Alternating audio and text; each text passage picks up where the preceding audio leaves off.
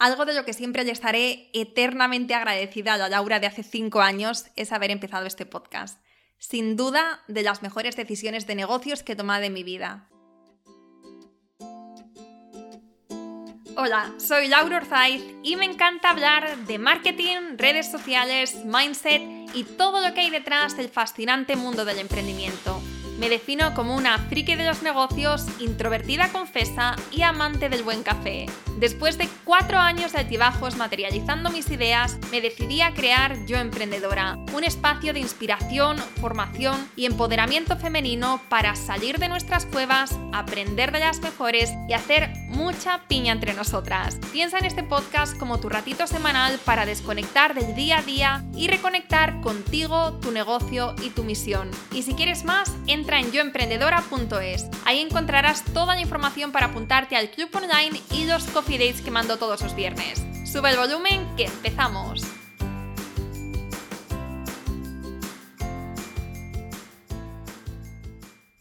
Hola a todas y bienvenidas a un nuevo episodio del podcast Yo Emprendedora. Hoy quiero hablarte de uno de mis canales favoritos del mundo mundial y es el podcast. Un canal que sé que a ti también te gusta porque aquí estás escuchándome hablarte al oído. La pregunta del millón es, ¿te imaginas tener tu propio podcast? ser la host de tu propio canal y poder hablar en profundidad de los temas que más te interesan y o entrevistar a personas a las que admiras. Lanzar mi propio podcast ha sido, sin lugar a dudas, uno de mis mayores retos, tanto a nivel personal como profesional. Mi sensación era como estar en un escenario delante de miles de personas hablando sobre un tema del que no me sentía preparada y que no sabía suficiente. Esto eh, ya lo he contado mil veces, pero por si acaso no lo habías escuchado antes, cuando me lancé con mi podcast venía de tres proyectos fallidos, es decir, tres fracasos. Así que tampoco es que me sintiese la persona más cualificada en, en nada, excepto en lo que no hacer cuando emprendes. Aunque cuando me lancé con el podcast, mi idea no era hacer solos como los que estoy haciendo ahora, sino entrevistar a otros emprendedores, para lo cual no necesitas haber conseguido nada pero aún así mi impostora estaba on fire. Y aparte de esto, un gran reto con el que tuve que lidiar fue el sentirme muy mala comunicadora. En ese entonces mi vida casi toda era en inglés, mi relación, mi trabajo, los libros que leía, las series, eh, muchos de mis amigos, y te juro que cuando empecé con el podcast hablaba mejor inglés que español, o yo sentía que hablaba mejor inglés que español. Así que entre que no me sentía cualificada para tener un podcast y menos aún para, hablar con increíbles emprendedores que venían a que les entrevistase y que yo me sentía tan pequeñita al lado de ellos. Y que además mi cerebro funcionaba mejor en otro idioma, pues imagínate. Pero aún así la idea de tener un podcast me gustaba demasiado. El poder entrevistar a cracks que de otra forma ni en mis mejores sueños podría haberles conocido y haberles hecho estas preguntas que tanto quería saber de, de cómo habían construido sus negocios. Y sabía o quería creer que a la larga sería una pieza fundamental en Yo Emprendedora. Así que hice varias cosas para tener el mindset adecuado y hacer que este proyectazo fuera sostenible. Lo primero que hice fue empezar a hablarme como le hablaría una amiga, y en vez de machacarme porque no me saliesen las cosas como me gustaría, me daba una palmadita en la espalda con cada nuevo episodio porque solo yo sabía lo mucho que me había costado. Lo segundo fue escuchar mis episodios, porque aunque sea raro oír nuestra voz y yo al principio ni me reconocía, es la mejor forma de aceptarnos y de ver las cosas que nos gustaría mejorar. A mí lo que me ocurrió fue muy curioso, es que cuanto más me escuchaba, cuantos más episodios escuchaba, más me gustaba y me volví fan de nuestro propio podcast, literalmente. Y cuando me escuchaba, cuando decía las preguntas, ¿no? las intervenciones que yo tenía, pues me salía una sonrisita de, complicidad y de orgullo. Entonces, bueno, esto es algo que hice y que me cambió mucho el chip. Y en tercer lugar, empecé a leer libros en español. Y sobre todo empecé a cambiar mi universo y a pensar y a hablar más en español y em, a entrenar mi cerebro a que volviese a funcionar mejor en mi idioma. Yo con Chris hablo en dos idiomas. Él me habla en inglés y yo le contesto en español. Nos hemos acostumbrado a hacerlo así y aunque cuando vamos por la calle y la gente nos escucha, pues a veces nos mira un poco raro porque es verdad que debe sonar curioso, pero para nosotros es lo más natural, Como simultáneamente hablar en dos idiomas. Entonces, es verdad que a veces ahora me salen palabras en inglés y que seguro que más de una ocasión, si llevas un tiempo escuchando el podcast, me habrás escuchado decir, ay, no sé cómo se dice este, esto en español, pero aún así, créeme que, que ahora puedo comunicar muchísimo mejor que lo hacía hace unos años, cuando empezamos el podcast. Y en cuarto lugar, y esto también lo he mencionado alguna vez por aquí, decidí centrarme en el episodio 200 y me decía a mí misma, Vale, aún tienes mucho que mejorar, pero imagínate cómo lo vas a hacer en el episodio 200. Y esto para mí era súper motivador porque me recordaba que estaba en el proceso de convertirme en una gran comunicadora. Todo esto es para decirte que aunque lleve cinco años con el podcast, que madre mía, cinco años, yo también empecé sintiéndome muy vulnerable y con un síndrome del impostor de caballo. Y la única razón por la que seguí fue porque deseaba con todas mis fuerzas tener un podcast y también porque me centré en ese episodio 200. Si estás dudando de si tener un podcast es o no para ti, hoy voy a responder tres preguntas que me han hecho muchísimas veces cuando hablamos de este tema. Ojalá que te ayude y si así lo sientes, espero que este episodio sea el empujoncito que necesitas para lanzarte a esta aventura. Vamos con las preguntas. La primera es, ¿Cómo consigo cerrar entrevistas cuando no tengo una marca consolidada ni muchos seguidores y estoy empezando con el podcast? Yo creo que esta pregunta me la habrán hecho, puff, infinidad de veces. Y no me extraña porque yo tenía la misma duda existencial. Te cuento cómo lo hice yo. Cuando empecé con el podcast tenía una web súper básica que además estaba pues prácticamente en blanco, no tenía nada, no tenía apenas blogs, no tenía sobre mí, no tenía nada. Y tenía una cuenta de Instagram que estaba empezando, o sea que tampoco tenía seguidores. No tenía nada que mostrar, pero no me faltaba la ilusión y las ganas por hacer de este proyecto una realidad. Y eso se transmitía y se contagiaba. Piensa que cuando empecé, además tenía como un doble reto porque hace cinco años la palabra podcast, pues mm, no, no es algo que se conociese. Y cuando invitaba a alguien al podcast tenía que explicar primero qué era y cómo funcionaba y recuerdo que decía algo como, es como un programa de radio, pero en diferido y más cercano, algo así. Lo que hice para cerrar estas primeras entrevistas fue muy sencillo.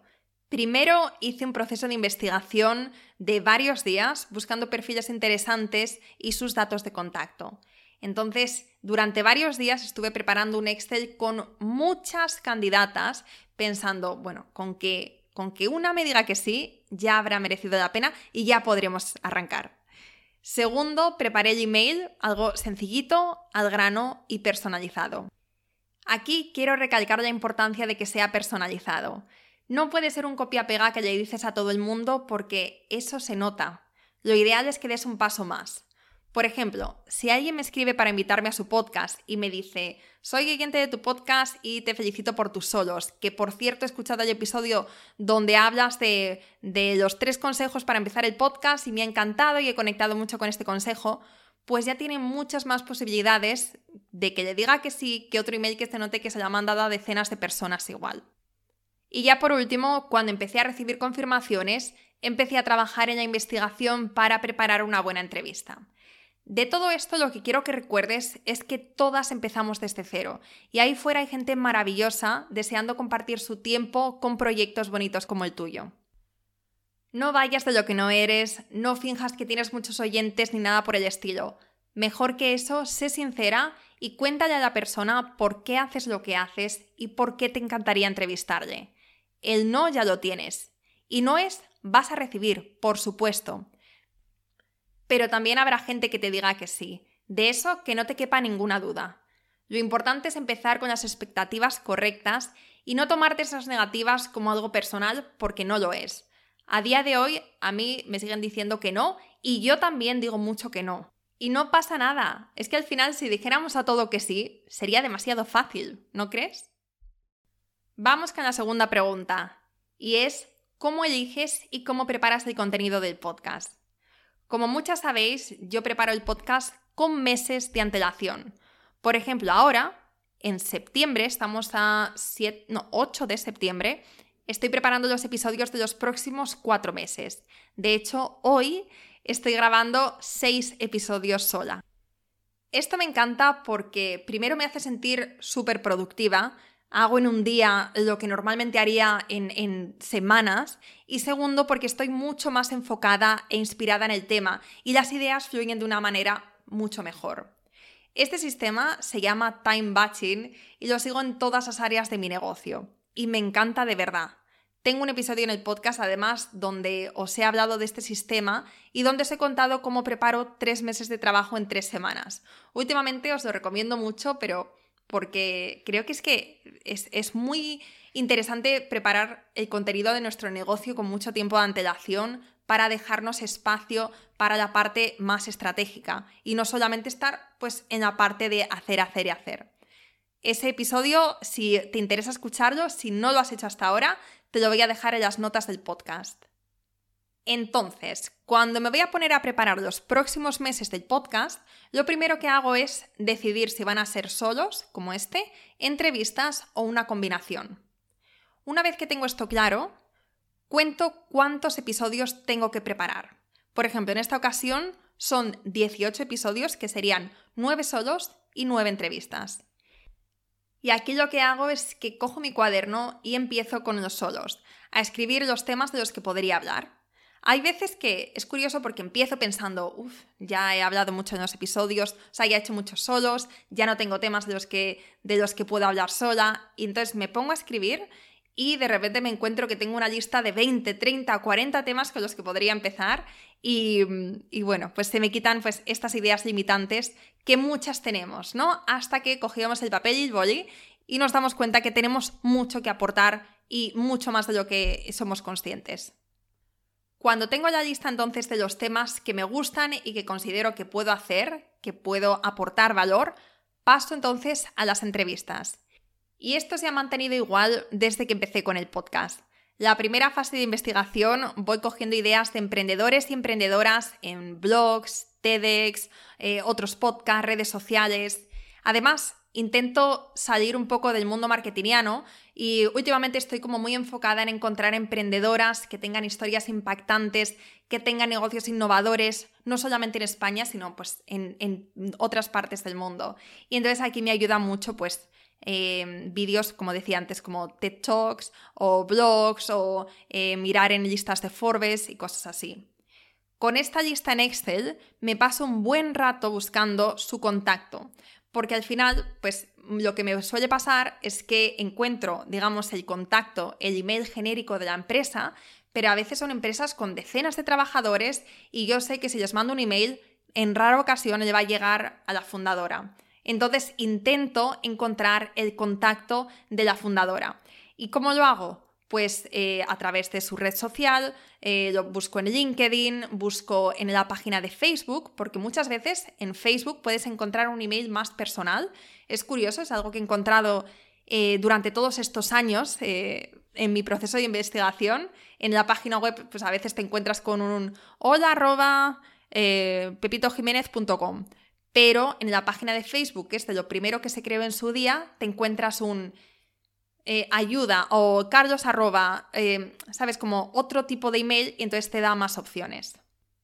Lo que intento es no mandar un formulario de contacto en la página web del negocio, porque también sé que mm, la mayoría de las veces no te contestan porque esto está más dirigido a otros clientes. Entonces, bueno, invierto bastante tiempo buscando este email de contacto y una vez que lo tengo, pues eh, también invierto un tiempo importante eh, personalizando estos emails, ¿no? Haciendo las invitaciones, pero dándole ese toque personal, como te decía antes. Entonces, como te contaba, tenemos ya el email, tenemos el contacto, tenemos el correo personalizado, les escribo, si no me contestan, suelo hacer un follow-up, ¿no? Como un recordatorio de has visto mi email, has tenido tiempo para, para leerlo, me encantaría invitarte al podcast. Y a medida que voy recibiendo las respuestas, pues toca dar más información y calendarizar. Aquí he probado a usar Calendly, pero no termina de encajarme. Yo creo que es porque soy yo, que soy muy poco tecnológica, pero la mayoría de las veces acabo hablando directamente con el emprendedor o con su secretario, con quien sea, y diciéndole, pues mira, tengo este día, eh, estas horas, las tengo disponibles, te viene bien y si no, dime pues qué disponibilidad tienes e intento adaptarme a tu horario. Este es un poco el enfoque. ¿Sería más fácil con un programa como Calendly? Seguro. Pero no me preguntes por qué, siempre acabo volviendo a este sistema, eh, muy de estar por casa, pero que me funciona bastante bien. Cabe decir también que cuando hago entrevistas intento ponerlas en el mismo día y además las intento poner también bastante seguiditas, es decir, más o menos cada hora y media. De esta forma, pues puedo tener una semana el lunes y el miércoles entrevistas de 9 de la mañana a 7 de la tarde.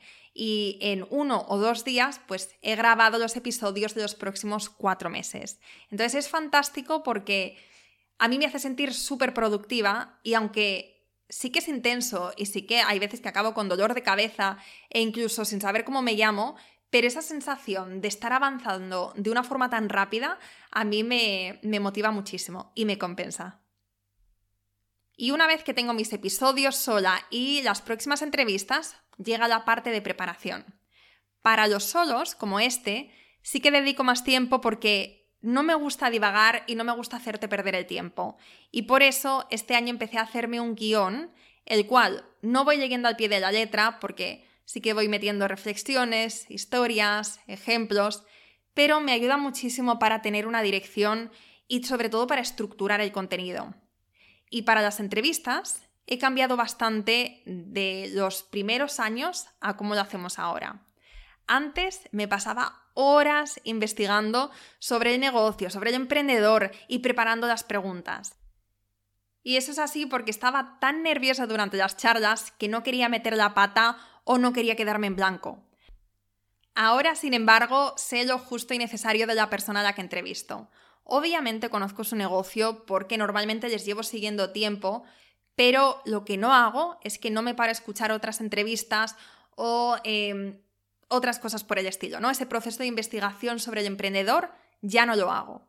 Al final es un tiempo que ahora mismo, por H o por B, no dispongo y además es que me he dado cuenta que las entrevistas me salen mucho más fluidas desde que lo hago así. Al final se trata de llegar a la entrevista con curiosidad, de escuchar de verdad a la persona que tienes delante y de poner de la piel de tu oyente para preguntar lo que ellas o ellos quisieran saber.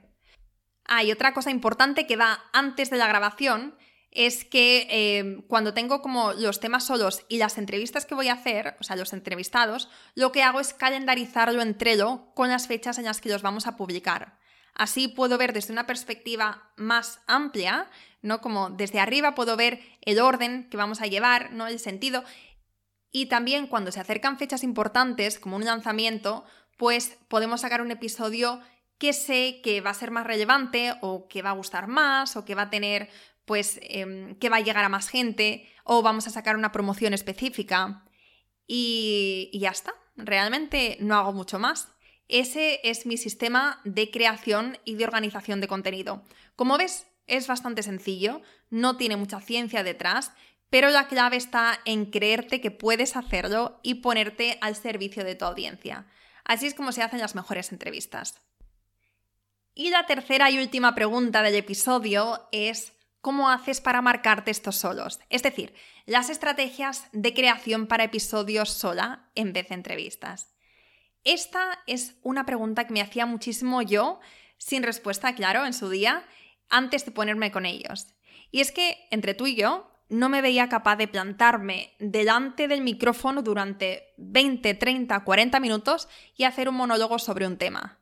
Esto me resultaba imposible de concebir. A lo mejor una vez sobre un tema, pero tantas veces eh, era complicado, complicado de, de imaginarme. Sin embargo, sabía que tenía que haber una manera porque yo escucho podcasts de, este estilo. Escucho podcasts donde la host pues hace episodios sola y también hace entrevistas. Eh, en concreto, escucho el, el, podcast de Jenna Kutcher que se llama The Gold Digger Podcast y el podcast de Amy Porterfield que se llama Online Marketing Made Easy. Que si llevas un tiempo por aquí sabrás que llevo mencionándolos desde el principio junto con Smart Passive Income de Pat Flynn porque, bueno, yo soy muy fiel a mis podcasts, no los cambio y mm, añado, quito, pero estos siempre se mantienen. Y bueno, como decía, estas chicas hacen eh, solos de 30-40 minutos y lo hacen de miedo, de verdad, sin titubeos, sin pausas demasiado largas, sin divagar, sin... Eh, que bueno, esto es algo que yo tengo que mejorar. Y yo esto lo intenté. Hace unos años, pues mm, hice unos solos por aquí, sin guion, pero con una escaleta. Y uff, qué difícil, qué difícil. O sea, perdía yo constantemente. Tardaba mucho más en decir una idea sencilla de lo que normalmente lo habría hecho por el simple hecho de estar grabándome. Daba muchísimos rodeos. Y aparte de que me llevaba muchísimo tiempo, me quitaba mogollón de energía. Por eso nunca veía lo que estoy haciendo ahora mismo como algo viable. Hasta que un día, escuchando a Jenna Kutcher, mencionó que ya tiene un guion de sus solos. Y aunque no lo parezca, lo va leyendo todo. Esto en su momento me explotó la cabeza porque para nada habla como si estuviese leyendo. Pero en ese mismo episodio explicó que es la única forma que tiene de grabar en bloque varios episodios en un mismo día y que este sistema le ayuda a aportar mucho más valor en sus episodios y a quitar paja que realmente no aporta. Esto se me quedó en la cabeza, pero me parecía tal trabajo que tampoco consideraba que fuese capaz. En el caso de Jenna Kutcher, también sé que, que tiene una persona que le ayuda a escribir estos episodios. En cambio, pues en mi caso, estoy solamente yo en el podcast. Pero bueno, llega el 2023 estoy en un viaje que no paro de alargar y alargar, ya sabes, y empiezo a pensar en la idea de hacer solos en el podcast. Y ahí recuerdo esto del guion y me digo, venga, vamos a probar. Desde entonces he grabado más de 20 solos con este sistema y bendito sistema. ¿Por qué bendito sistema? Bueno, primero porque me permite seguir trabajando por bloques, que a mí, ya sabes, que me chifla tengo mis días para preparar el guion y mis días de grabación. Bien. Segundo, porque estoy más inspirada y puedo compartir de una forma más estructurada y más lógica y aportarte muchísimo más valor que si lo hiciera sin guion. Lo que más me gusta además de tener un guion es que sigo siendo espontánea, sigo compartiendo ejemplos, anécdotas y otras cosas que no tengo escritas y eh, no solamente me ciño a lo que tengo escrito, pero de esta forma me aseguro que en el ratito que tú te pones esos cascos y le das al play, son 20, 30 minutos que vas a decir, joe, este episodio es súper valioso y lo voy a aplicar en mi negocio.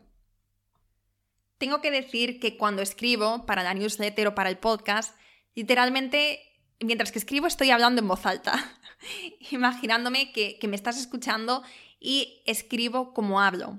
Por eso sueno tan natural, porque eh, está preparado por mí, lo he escrito yo.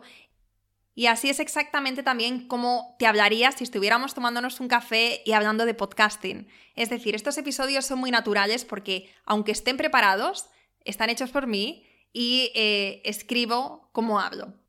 Pero es verdad que el factor micro y darle a grabar y estar en una oficina en vez de estar eh, conversando con una persona, pues es menos natural y por eso pues estos guiones me ayudan a no perder el hilo.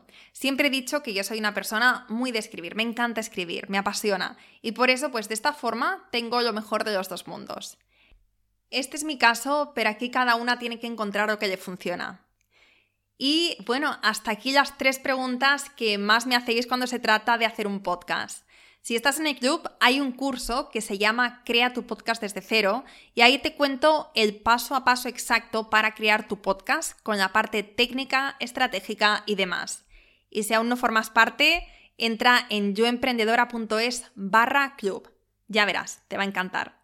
Espero que te haya gustado este episodio y si es así, si sientes que, el podcast es tu canal, que te sirva de empujón para empezar esta increíble aventura. Algo de lo que siempre le estaré eternamente agradecida a la Laura de hace cinco años es haber empezado este podcast. Sin duda, de las mejores decisiones de negocios que he tomado en mi vida. Espero que te haya gustado este episodio y si es así, me encantaría que dejaras una reseña en iTunes, en Evox o en la plataforma que escuches tus podcasts. Esta es la mejor manera que tienes de apoyar el podcast y su continuidad